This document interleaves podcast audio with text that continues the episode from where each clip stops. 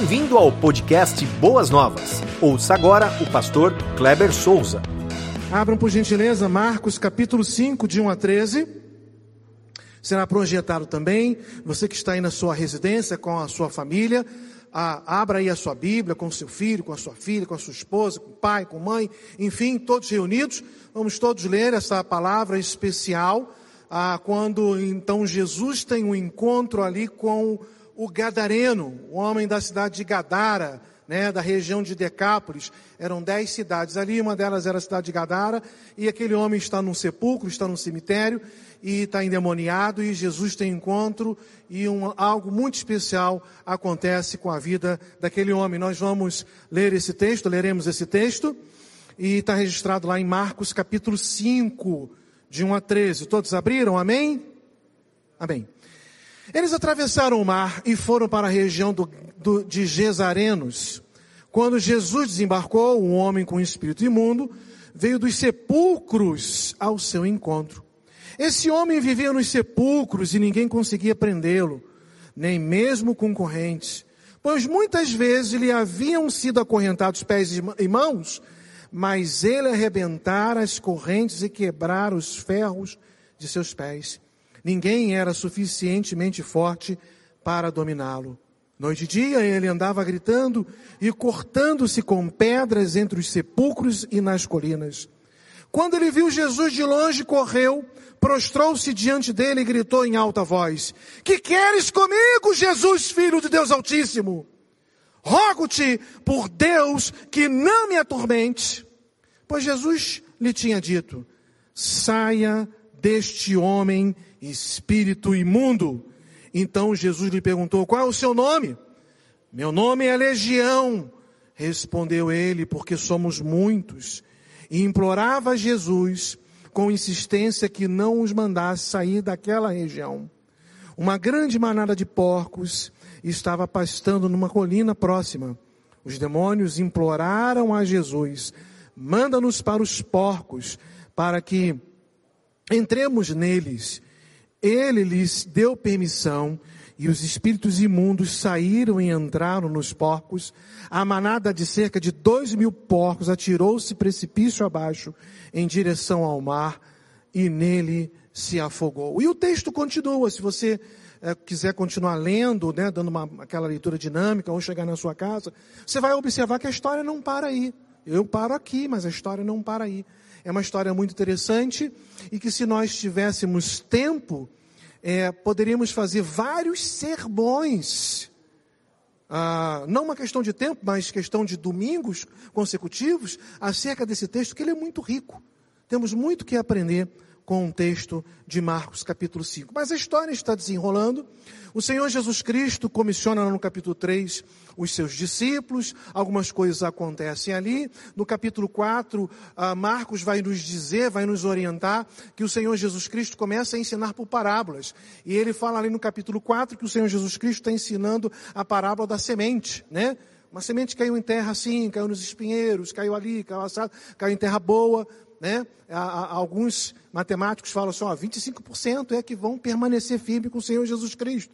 Enfim, o Senhor Jesus que está falando, fazendo apenas, ou falando, ou nos ensinando através de parábolas. O texto continua, fala sobre a candeia e tal. E aí inicia-se o capítulo 5, quando então o Senhor Jesus tem essa... É, encontro quando ele passa da margem, né? no capítulo 4 fala que ele está ali na beira de, do, do, do, lago, e ele então atravessa a margem para o outro lado, e ele vai se encontrar com o endemoniado de Gadareno, ou o homem da região de Gadara. Bom, a Gadara era uma região, uma cidade da Transjordânia, e ela ficava assim cerca de 10 quilômetros ao sudoeste da Galileia. A Transjordânia era montanhosa, por isso que o texto diz que ele está ali numa região né, de, de sepulcros, mas numa montanha, com bosques, era uma região até muito bonita.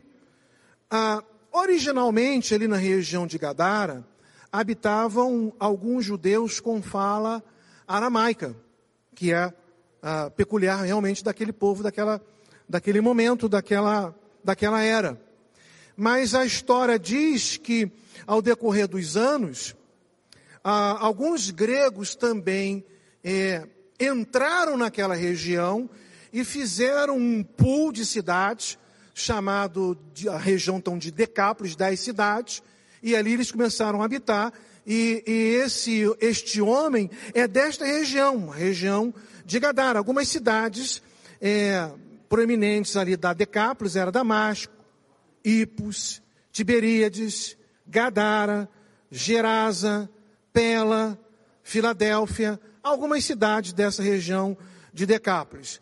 Ah, o gadareno, naquela situação em que ele se encontrava, a Bíblia diz que ele estava sozinho, nu, maltrapilho, endemoniado, é, numa situação extremamente precária. Aquele homem tinha família. Aquele homem tinha amigos. Aquele homem tinha uma história.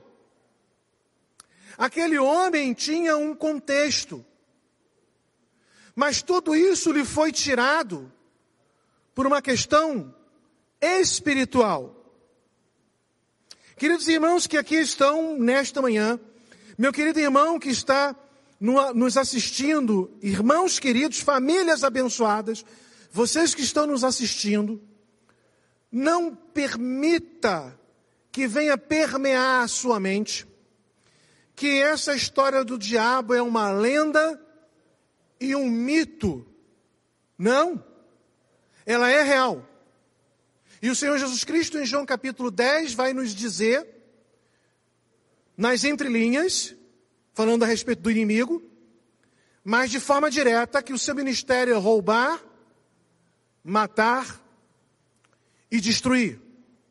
A intenção do diabo com aquele homem de Gadara era de matar, roubar e destruir. Mas no livro de João vai nos dizer, concluindo o texto, e eu vim, Jesus dizendo, para que tenham vida e vida em abundância. Glórias a Deus pelo ministério do nosso Senhor Jesus Cristo. Então aquele homem estava ah, vivendo em frangalhos. A descrição do endemoniado gadareno é uma descrição da desgraça e da brutalidade do pecado. O pecado é algo que assola o ser humano. O pecado é algo que, algo que desgraça, tirando da graça, essa ideia, a vida do ser humano.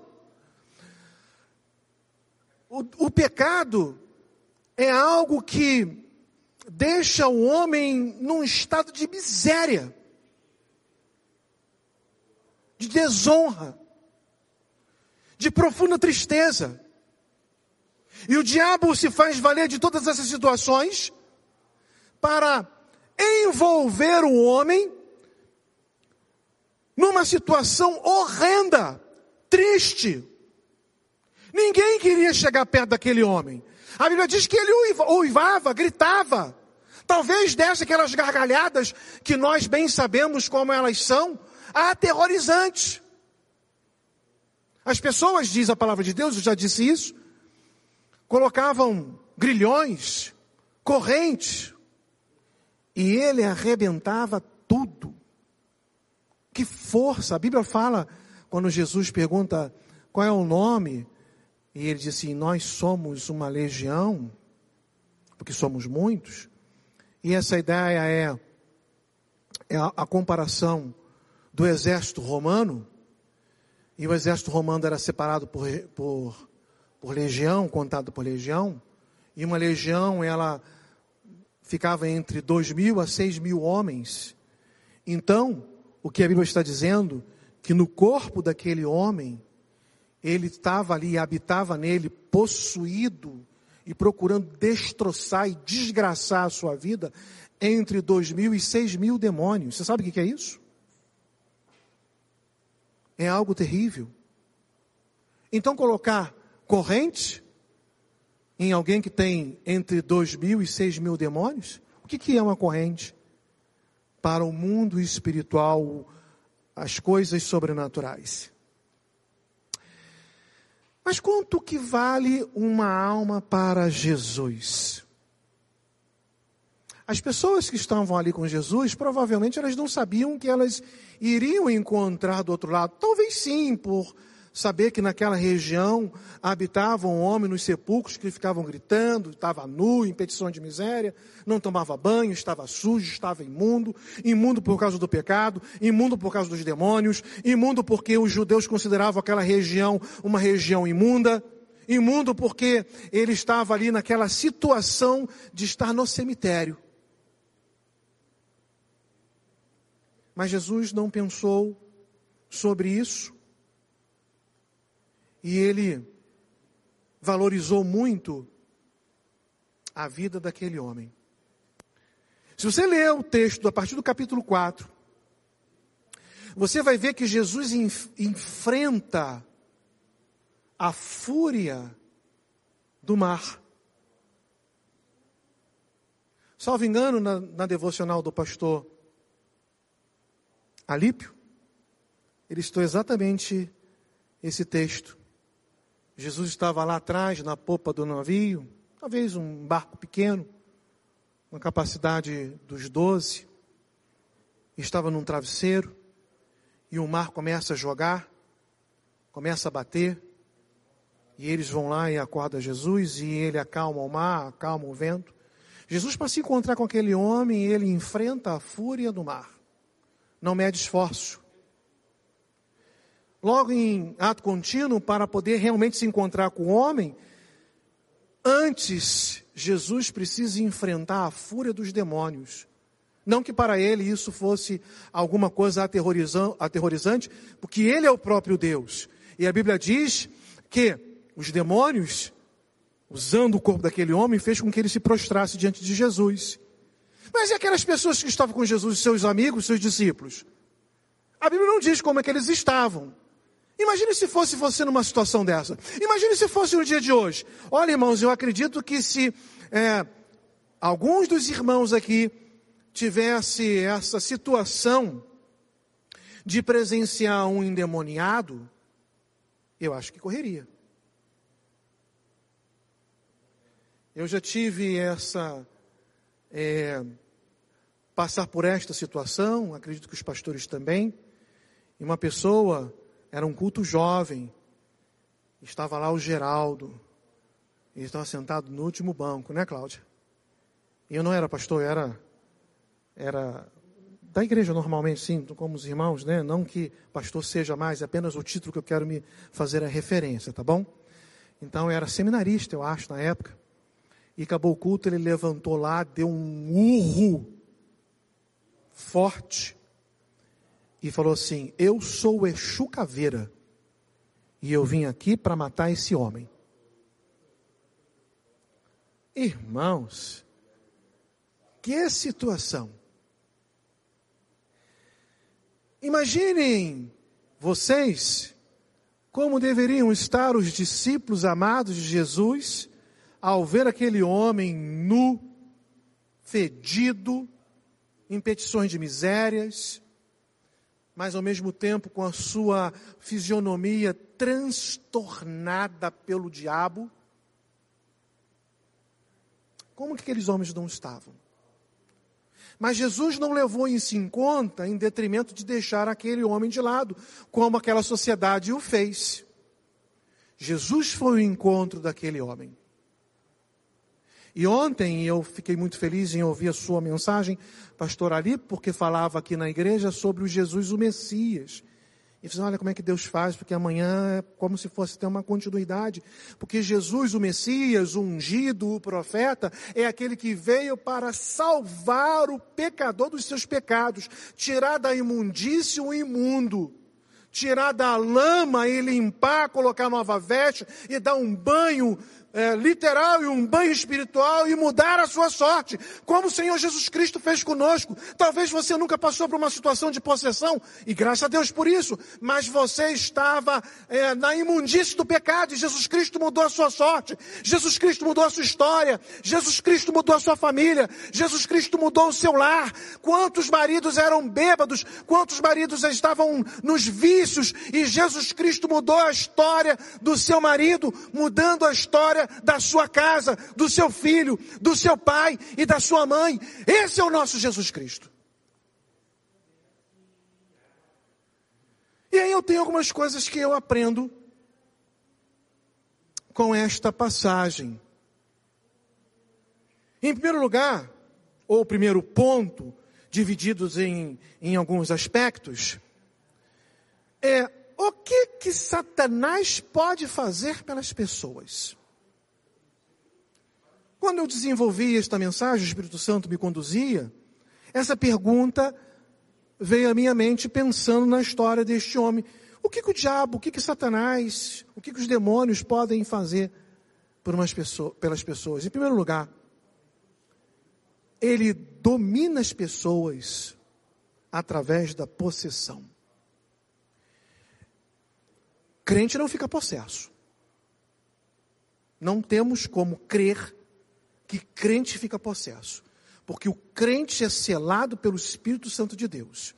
O Espírito Santo vai falar assim, o demônio fala assim, ô oh, Espírito Santo, deixa eu entrar aí agora para fazer um pouco de farra aí com esse alguém que foi transformado por Jesus. Aí o Espírito Santo fala assim, entra aí, a casa é nossa, a casa é grande, vamos fazer aqui uma brincadeira. Isso não acontece.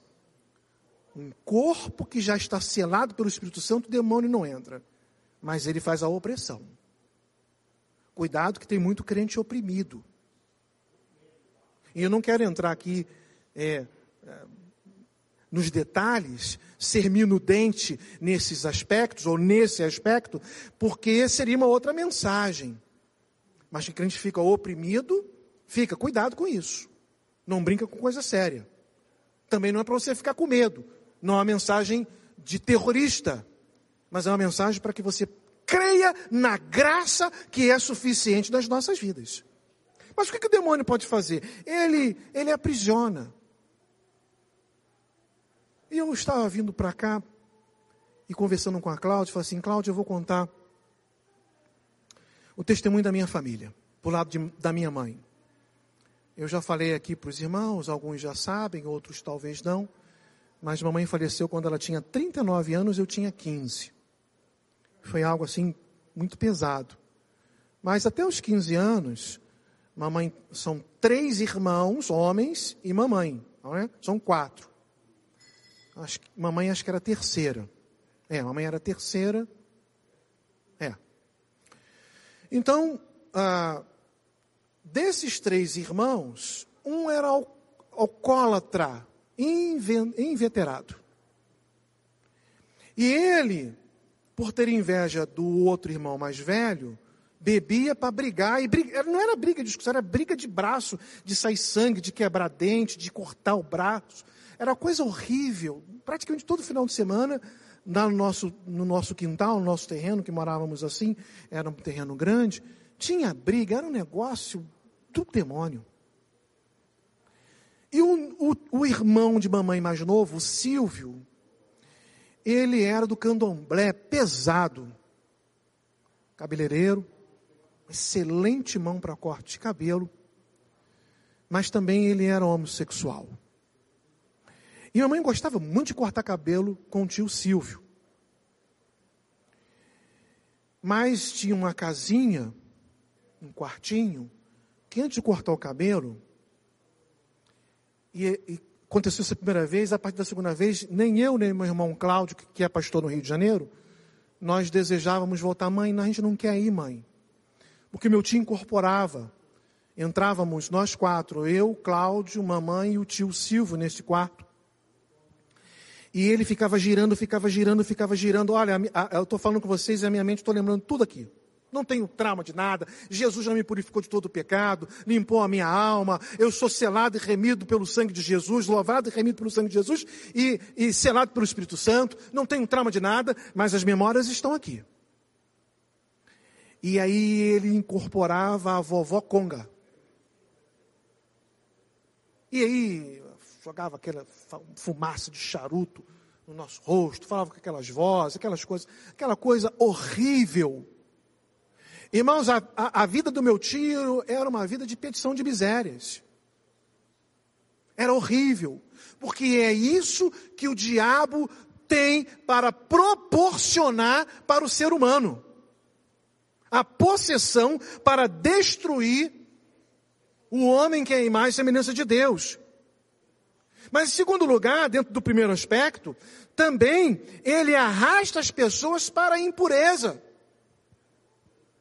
E leva o homem para os vícios e todas as sortes de vícios, todas as maneiras de o homem se viciar em drogas, em sexo, em bebida, em pornografia, sei lá.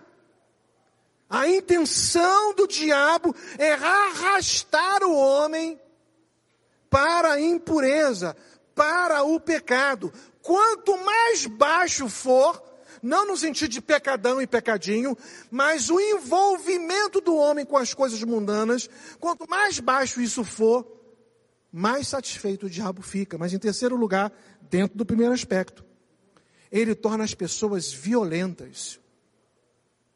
Lembro também de um, um amigo de família chamado Betinho. Carlinhos, Betinho e Luizinho. E tinha aquelas festas, eu sou de família não crente. Então tinha as festas americanas, não sei se vocês lembram dessas histórias no passado. Cada um levava um pratinho de salgado, uma bebida, bebida pesada.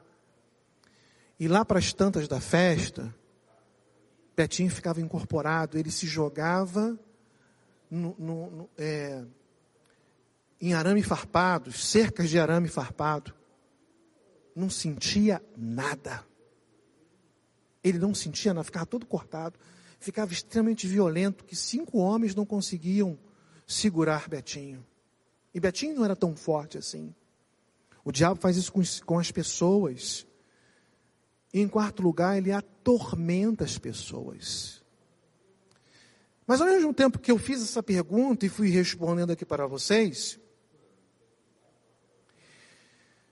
Algumas vezes eu tenho tido a oportunidade de visitar aqui o centro de São Paulo e pegando o Uber, ele cortando algum caminho, porque o, o, o Waze assim o faz, para tirar do trânsito. Aí passou ali pela, acho que é Praça da Sé, eu estou certo? É isso mesmo? Fala assim para mim que com a boca eu não vou ver. É. Praça da Sé. E eu pensei que fosse um campo de refugiados, pastores mas ao mesmo tempo já sabia o que era, porque quando eu era de missões nacionais, eu fui 16 anos missionário da Junta de Missões Nacionais, eu e a Cláudia.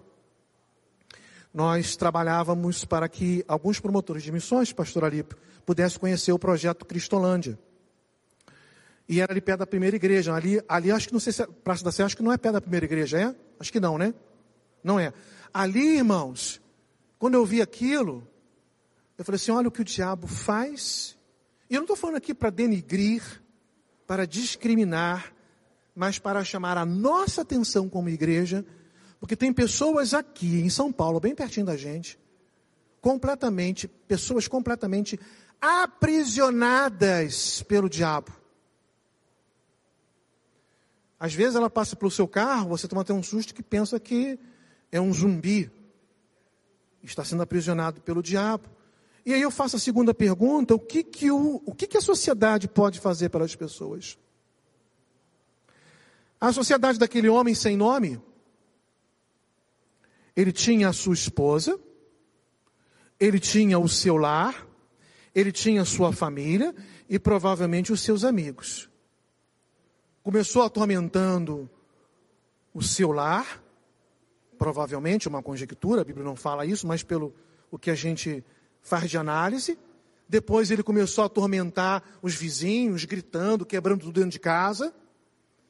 Depois começou a atormentar a sociedade, ao ponto que a sociedade falou assim: olha, não tem solução. Esse homem não pode ficar aqui, na Decápolis. Vamos colocar ele lá no cemitério. Vamos acorrentar, vamos jogar, vamos jogar esse homem fora, como se fosse um trapo.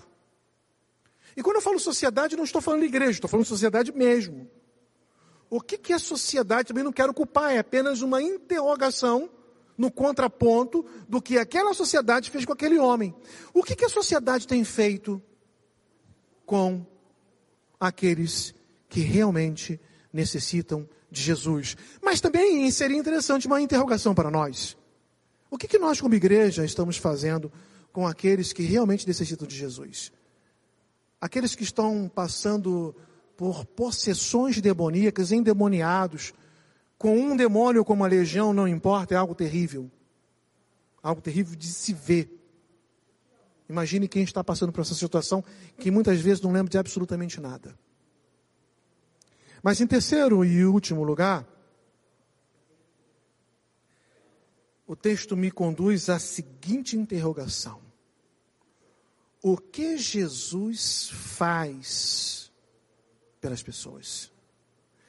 Em primeiro lugar, Jesus libertou esse homem da escravidão dos demônios. O texto diz que esse homem estava ali sentado, tranquilo, consciente. O texto diz que os demônios pediram para, sair dali, mas ficar naquela região e, e entrar nos porcos. Poderíamos fazer uma mensagem só sobre isso. Poderia, tem uma análise tem uma análise, vou fazer essa análise rapidinho com vocês. A análise do texto que os demônios foram para os porcos e os lançou, a, a melhor tradução não é essa, porque o, a, o verbo está na voz passiva. Então dá a ideia que não foram os porcos, não foram os demônios que lançaram os porcos. Foram os porcos que se lançaram porque não quiseram os demônios dentro deles. Fecho. Jesus liberta aquele homem da escravidão do pecado. 1 João 3,8 diz que Jesus se manifestou para destruir as obras do diabo, irmãos. Olha, irmãos, eu estou muito feliz que eu estou vendo quase todas as cadeiras aqui cheias. E vai chegar o um momento em quando fala assim: oh, descobriu a vacina, está todo mundo imunizado, a igreja vai estar tá lotada de novo. Irmãos, não somos crentes só para vir à igreja. E vir na igreja e adorar o Senhor. E eu falava com a Cláudia, com a música do túnel do tempo, me emocionou, quase que vinham as lágrimas. Isso é muito bom, isso é muito gostoso mas não podemos ficar somente com esta parte. Meu irmão, você que está na sua casa agora e não pode vir abaixo de 12 anos, acima de 60, ou então está meio receoso. Jesus não te salvou para você ficar só no, na sua, no seu sofá, na sua cadeira, não no sentido que você não queira vir, mas por causa da pandemia, sabemos isso e queremos ser justo com você, mas eu quero dizer que Jesus não te salvou só para você ficar em casa, ou só ficar só com a parte da adoração. Jesus nos salvou também para a parte do serviço. Quantos endemoniados estão por aí, meus amados irmãos? Largados, abandonados, batendo no vidro do nosso carro e a gente pedindo, pelo amor de Deus, que o, o sinal fica logo verde que a gente quer ir embora. Ou não estão endemoniados, mas não tem Jesus e essas pessoas vão para o inferno. E Jesus enfrenta a fúria do mar Jesus enfrenta a fúria do demônio para salvar o gadareno. Jesus fez e faz para as pessoas. Em segundo lugar, Jesus devolveu a dignidade ao homem. Jesus devolveu a dignidade àquele gadareno. Ninguém da sua região o queria por perto talvez nem mesmo sua família, por constrangimento. A família estava constrangida, a família estava envergonhada. E Jesus, ao se encontrar com aquele homem, devolve a dignidade a ele. Três coisas nos chamam a atenção, ou pelo menos chamou a minha atenção, nessa libertação. Primeiro, no texto bíblico, quando Jesus devolve a dignidade, mostra que aquele homem estava sentado aos pés de Jesus. Algumas pessoas interpretam que aquele homem era um lunático. E provavelmente você já ouviu essa, já ouviu essa palavra. Os antigos criam que a lua tem uma, uma, um poder de influência muito grande na mente do ser humano. E quando ele está assim meio ah, ah, pro lado da loucura, disse que ele é um lunático, porque sofreu a influência da lua. Claro que a lua não, não pode exercer tal influência, mas a palavra vem dessa origem. Então aquele homem era considerado um lunático, um louco. Mas agora ele está ali, em primeiro lugar, sentado aos pés de Jesus, consciente, calmo, sereno e tranquilo, como a nossa boa música nos ensina. Mas em segundo lugar, aquele homem, diz o texto bíblico, ele estava vestido. Jesus concedeu a dignidade, tirando a loucura, tirando os demônios, limpando aquele homem e lhe concedendo uma nova veste espiritual e moral. Ainda nesse segundo ponto, mas um terceiro aspecto, é que o homem estava em perfeito juízo. Jesus restituiu a sua sanidade mental. Irmãos, quando tem trevas e a luz chega, as trevas vão embora. Onde há demônios, Jesus chega, os demônios batem em retirada.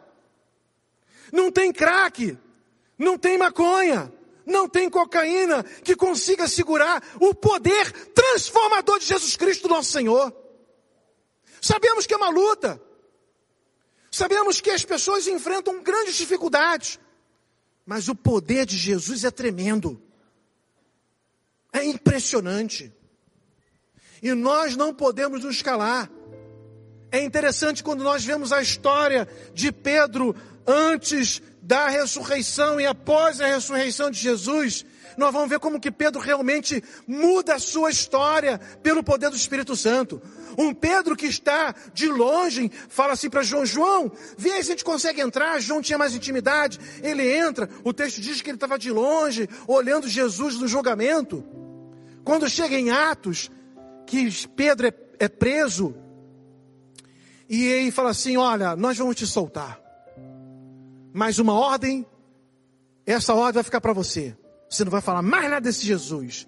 E é como se Pedro, com orgulho santo, se é que eu posso falar assim, batesse no peito e falasse assim: Ó, eu não posso me calar daquilo que eu tenho visto e ouvido. A igreja de Jesus não pode se calar.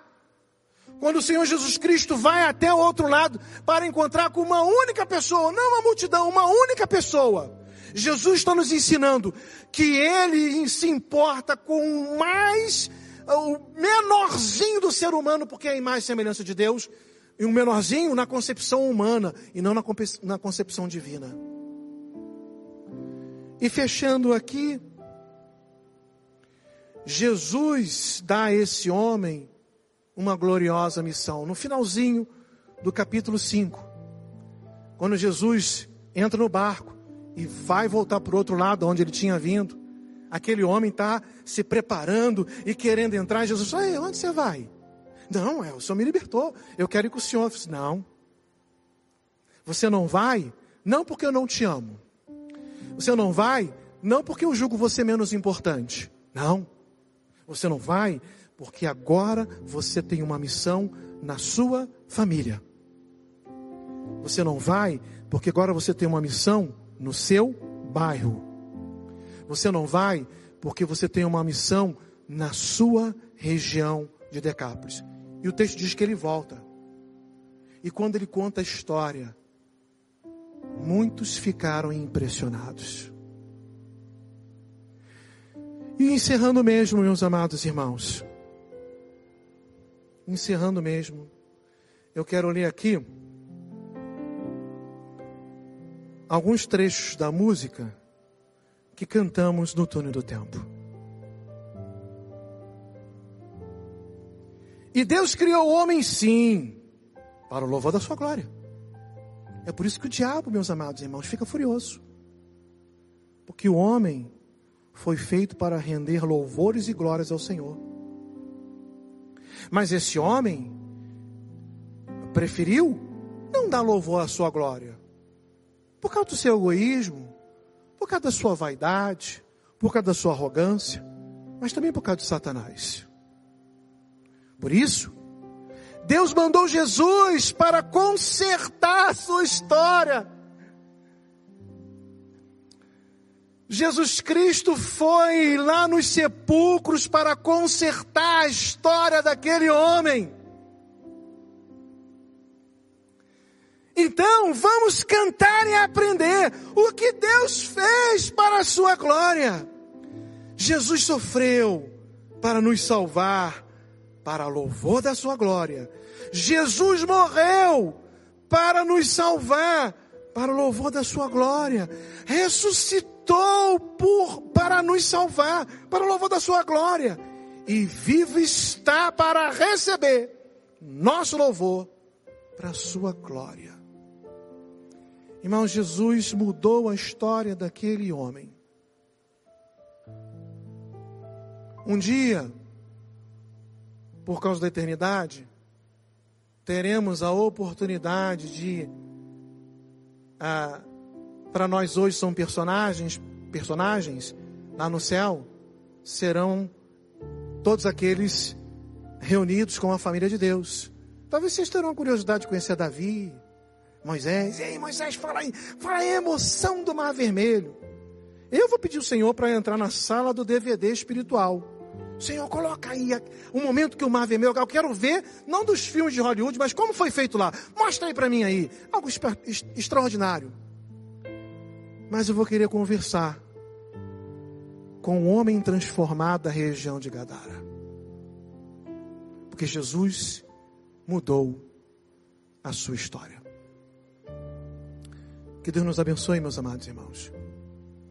Se há algum visitante aqui nesta manhã, que entendeu a mensagem e que necessita de Jesus Cristo, eu tenho certeza que você necessita. Procure um dos pastores, nós estaremos aqui. Fale conosco. E você que está na sua casa, agora estou focando para você. Pai e mãe crente, faça um apelo para o seu filho e pergunte assim: ouviu meu filho? Ouviu a mensagem? Não a mensagem do pastor Kleber, mas a mensagem de Deus. Você não quer se entregar nesta manhã, entregar a sua vida a Jesus Cristo para mudar a sua história também? Se rendendo a Ele, convertendo-se a Ele, sendo um servo, um homem de Deus, uma mulher de Deus? Faça esse apelo agora com algum membro da sua família.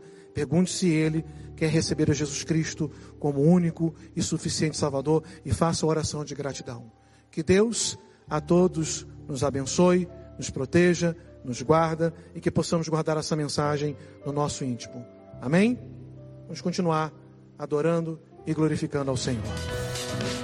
Você ouviu o podcast Boas Novas? Que Deus te abençoe e nunca se esqueça que, em Boas Novas, a gente sempre se encontra.